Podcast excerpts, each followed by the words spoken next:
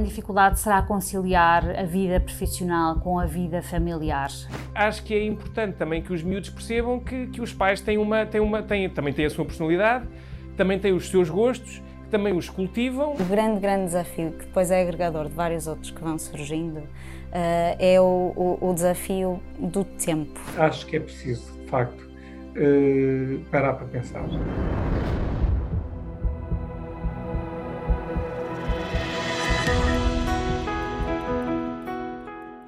Sermos pais e mães, cuidadoras ou cuidadores, pode ser a experiência mais divertida, mais alegre, mais repleta de amor e mais maravilhosa da nossa vida. Ao mesmo tempo, também pode ser a experiência mais difícil, exigente e desafiante. Conversamos com dois profissionais de saúde, um pai e uma mãe, sobre os desafios da parentalidade, a importância do autocuidado e como podemos comunicar melhor com os nossos filhos. Os desafios da parentalidade. Esta é eu diria, a grande tarefa da vida do adulto. É uma tarefa muito exigente, é uma tarefa 24 horas por dia e lá está, como dizia, um, que está sempre em mutação, que, que não há respostas certas ou há respostas certas em determinados momentos. Isto não cristaliza, não é sempre igual.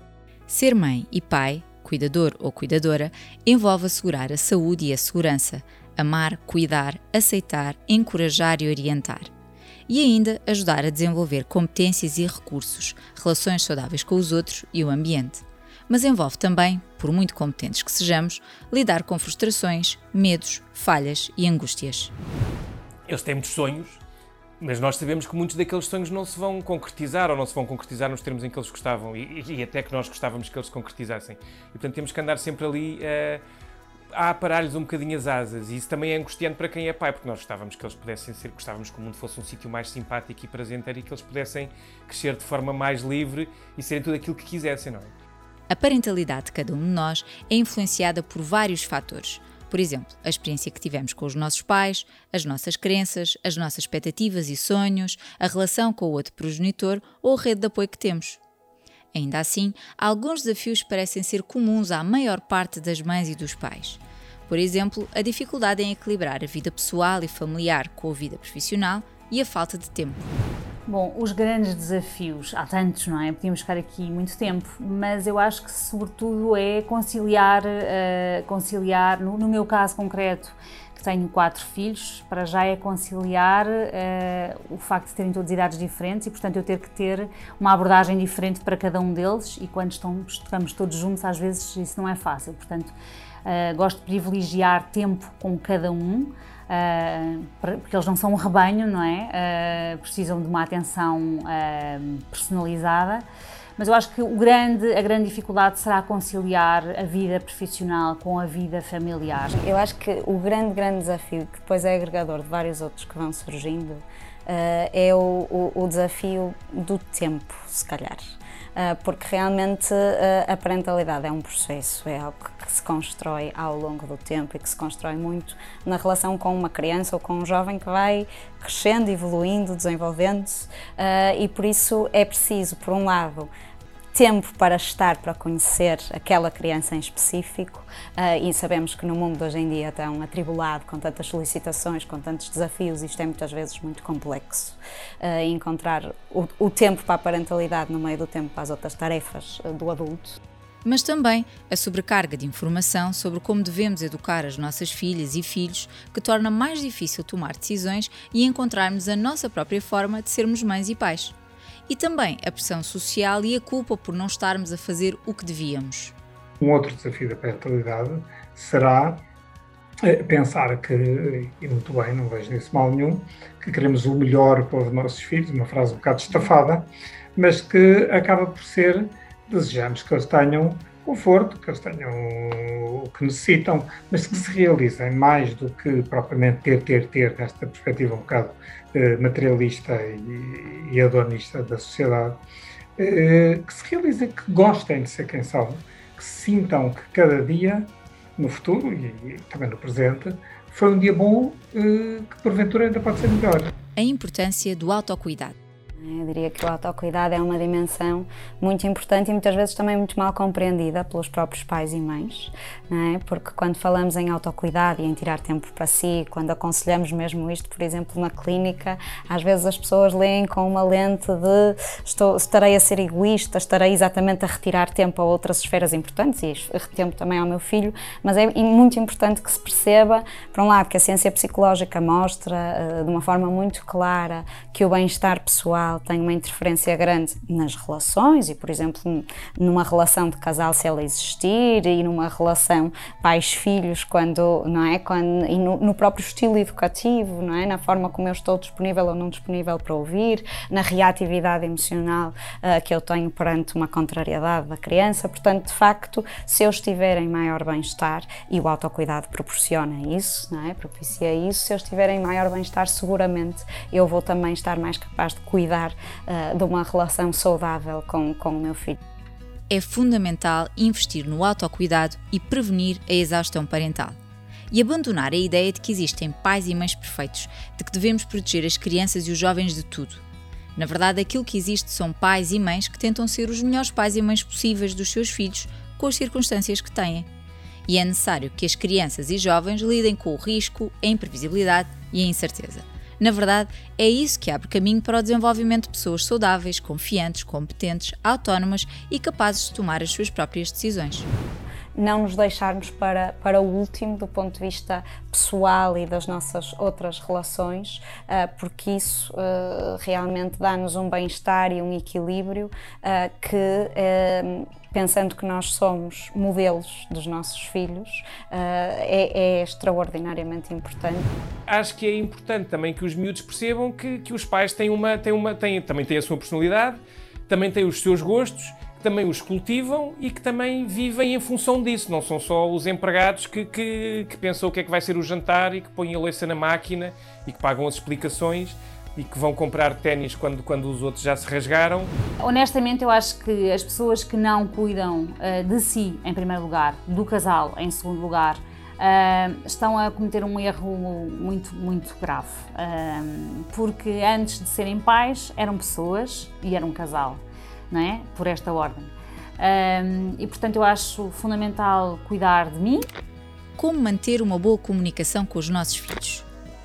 Ao contrário do que possamos pensar, à medida que os nossos filhos e filhas crescem, entram na escola, se tornam progressivamente mais independentes e passam cada vez mais tempo com os amigos, a importância de falar com eles não diminui, aumenta. Se eu tiver um, o, o, o, hábito, no fundo, de, de ter um, tempo com o meu filho, de comunicar também em qualidade com o meu filho, há muitas das respostas a estes micro desafios uh, que, vão, uh, que vão sendo mais naturais e superadas de uma forma mais, mais natural.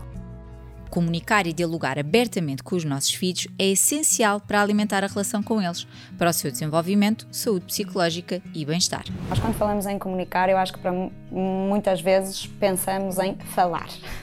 Não é? E, e, e se calhar um ponto importante é percebermos que a comunicação também implica muito o escutar e o escutar empaticamente. E esta às vezes é uma questão crítica também nos, nas relações pais-filhos na, na, adolescência, não é? Porque um, ainda que eu não concorde com o meu adolescente, ainda que eu tenha que, enquanto pai, impor uma regra diferente ou falar, uh, impor um determinado, um determinado limite, uma determinada baliza, isso não significa que eu não possa reconhecer que compreendo de onde é que vem determinada vontade do meu adolescente ou determinado ponto de vista, etc. E, portanto, escutar, facilitar a expressão emocional também, não é? Perceber o que é que é a vivência, o que é que correu hoje uh, bem na escola, o que é que foi divertido, o que é que foi aborrecido. Um, portanto, facilitar a expressão, vivência emocional, etc. Uh, e, e, ouvir. Uh, este exercício sério de empatia, de nos colocarmos no lugar uh, do nosso filho, de percebermos de onde é que vêm determinados pontos de vista, ainda que eu depois tenha que dizer, eu percebo, percebo de onde é que isso vem, uh, mas neste momento tem que ser assim porque, mas a regra é esta porque. A minha comunicação é uh, verdade, sempre. Eu não tenho paninhos quentes. Uh, se há uma tragédia, há uma tragédia, se há um problema, há um problema, tudo adaptado às, às, às respectivas idades. Às vezes os pais uh, também estão muito, lá está, na pergunta e no querer saber informações, isso é natural e normal, um, mas também podem falar sobre si. Sou muito emotiva, se eu tenho, se eu tenho que dar um berro dou e se tenho que chorar porque estou triste, choro, acho que há pais que têm imensa vergonha de não choram à frente dos filhos, são super, uh, super heróis, não é? querem parecer invencíveis. Para mim isso não faz sentido nenhum. Eu quando estou triste, estou triste. Se tiver que chorar à frente deles, choro. Se tiver que dar dois berros, dou. Se der dois berros e me arrepender, peço desculpa. Procurar tempo de reflexão e ajuda. Uh, parar para pensar. E eu acho que é uma coisa que se faz pouco e que deve ser entusiasmado, nomeadamente dos profissionais também da, da, da saúde mental, dizer às pessoas: parem para pensar.